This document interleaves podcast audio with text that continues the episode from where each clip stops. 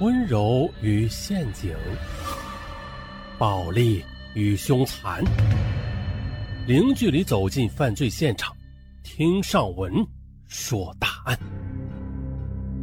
本节目由喜马拉雅独家播出。地点：乌鲁木齐，时间：一九九八年九月十一日，星期五，晚上九点刚过，夜幕便已经降临了。整个城市华灯齐放，市民们开始了丰富多彩的夜生活。位于乌市繁华地段的小西门中桥的一巷内，更是人声嘈杂，车水马龙。突然，砰砰砰三声沉闷的枪声从小西门中桥一巷传来。只见在一家银行门前的运钞车旁，有两个人中枪倒地了，而另一名青年则拿着手枪抢过了一个装钱的钱箱。又仓皇地逃向了不远处的一辆出租车，麻溜地钻了进去，和车内的一位女子点了点头，接着又持枪威逼出租车司机。哇！司机见了枪之后不敢怠慢呐，啊，一脚油门，车疾驰而去。刚才这一幕啊，说来话长，其实呢，从抢劫开始到抢劫结束啊，仅仅用了一分钟左右。呃，我看了一下时间，我好像也就说了一分钟左右啊。那由此，乌鲁木齐市特大持枪杀人抢劫银行大案便发生了。犯罪嫌疑人抢走人民币六十九万三千六百四十四元，四舍五入七十万。还有银行的两位职员一死一伤。这是乌鲁木齐市解放以来发生的最恶劣的持枪抢劫银行大案了。接着。乌鲁木齐市公安局指挥中心在案件发生的三十分钟后接到报警，啊，三十分钟后啊，这报警报的有点不积极了。局长张延勇虽然参加指挥侦破过很多案件吧，但当听说到报案之后，他仍然感到很震惊。但是他却临阵不慌啊，指挥若定，驱车火速赶到现场。而在去往现场的车内，他就用手提电话向全市公安机关发布执行一号预案命令。这下，两千多名民警按照预定方案，迅速的进入了全面的戒备状态，在各个出城口以及客运站设卡堵截可疑人员和车辆。一百一十六名刑警火速赶到现场。正在看守所检查工作，路过这里的张海副局长立刻也是参加指挥。顷刻间，赶到现场的刑警们便封锁了现场，开始调查走访。他们先是以现场为中心，向四周辐射。广泛的调查目击者，啊，抢劫银行，这不管是在哪个年份啊，它都是大案，何况是持枪抢劫呀。于是各大领导就被惊动了，啊，他们来了。乌鲁木齐市委副书记陈水琴、刘振泽，市委常委、政法委书记卢启法闻讯之后都赶到现场，啊，还有许多领导啊，都是闻讯赶来指挥破案。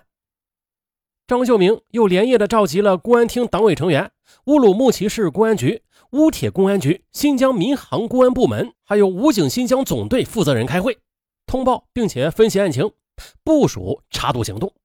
为防止这犯罪嫌疑人逃往内地啊，于是张秀明要求铁路公安局在火车站、哈密还有柳园设立三大防线，布下一张天罗地网。当天夜晚的。市公安局又连夜的组织了有重点的大清查。刑事技术人员在案发现场提取到了弹壳和弹头，判定作案枪支系五四式手枪。同时，在现场走访的刑警们也很快的就调查到了运钞车前，当时有四个人目击了案发全过程。银行工作人员徐静和经警贾殿科，他们向刑警叙述了歹徒持枪杀人的那一幕。金川支行又延时服务承诺，十一日二十点十分，这个时间已经没有储户来办理业务了。这时呢，员工徐静、齐秀玲、王新平各自忙着清点库款。当时呢，营业大厅里有经济民警贾殿科，新河支行综合业务部现金集合员工徐永新，运钞车就停在门口。到了二十一点二十分左右，三名员工检查核对账目很相符。便关灯，提着钱箱准备下班。三个钱箱内分别装有六十九万三千六百四十四元、四十二万和十万零八千多元，共计一百二十二万余元。贾殿科呢，他提着一大一小的两个白色铁皮箱往外走，徐永新则给贾殿科推开了营业厅的大门，而徐静呢，则提着装有四十二万余元的蓝色钱箱紧随其后。走出大门后的徐永新从徐静手中接过了装有四十二万元的钱箱，然后紧跟着贾殿科往运钞车跟前走。贾殿科开门放钱箱，徐永新就提着钱箱站在贾殿科的身后。突然就窜出一名持枪歹徒，接着就是砰砰砰几声枪响，贾殿科就倒下了，徐永新也倒在了运钞车门口，歹徒则抢过白色的铁皮箱，疯也似的就往巷子里跑。徐静听到枪声，吓了一大跳，他回头一看，哎呀，立刻意识到坏了，有人抢劫银行了，他奋力的就追出去，并且高声喊道：“抢劫啦，抢劫啦！”歹徒听到身后的叫喊声，反身就啪的又开了一枪。那徐静运气好，没有被击中，继续的去追赶歹徒。他追出了大概一百米左右，歹徒则坐进了一辆停着的红色的出租车，出租车飞驰而去。虽然说这歹徒逃跑了，不过这徐静确实的挺勇敢。还有这抢劫案发生的太过突然了，前后只有几十秒，人们这时才终于明白过来。吉秀玲在惊吓中也反应过来了。大喊：“哎呀，有人抢钱啦！”有人还喊：“快打幺幺零！”一名推着人力车卖葡萄的维吾尔族男子则大声的呼叫：“哎呦，杀人嘞！有人杀人了！”王新平拨通了幺幺零。贾殿科幸亏穿的是防弹衣的，只见左肋部防弹衣被子弹给穿透了，皮肤仅仅受到了一点擦伤，啊，并无大碍。这时徐静也跑回来了，他搂着倒在地上的徐永新的头，一个劲儿的哭。他不知道徐永新是哪里受伤了。只见徐永新脸色苍白，声音十分微弱的对徐静说：“钱箱子在不在？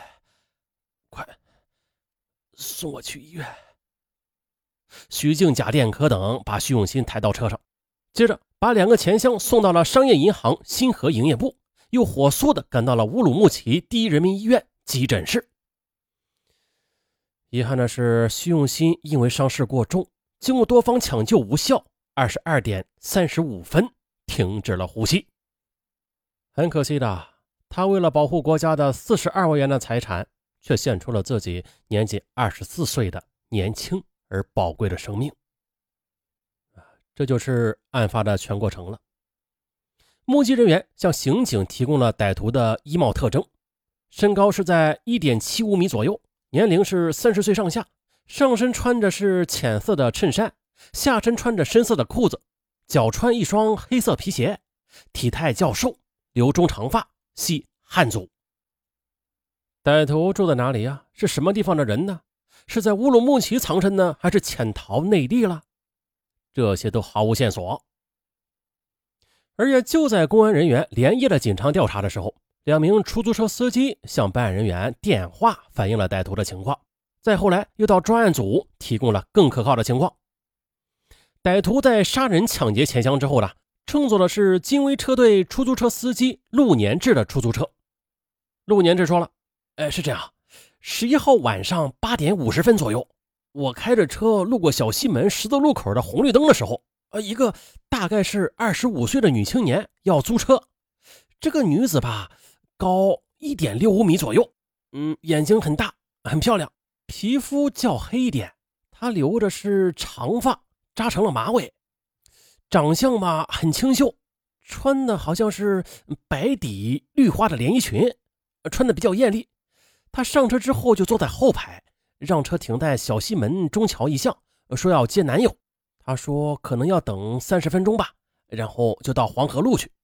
当时我的车呀就停在一个餐厅门口，出租车司机就这样边回忆着。边慢慢的向警察们叙述着：“我等到了大约是九点三十分，我的车门突然呢就被人拉开了，一个男子咚的一声扔进来一个白色的铁皮箱子，接着男子就坐在前排，坐稳之后呢又掏出一把枪来抵住我的腰部，并且恶狠狠的跟我说：快开车，黄河路。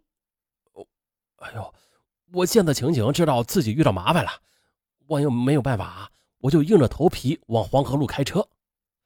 我这心里想着。”如何应付歹徒啊？啊，又如何脱身呢？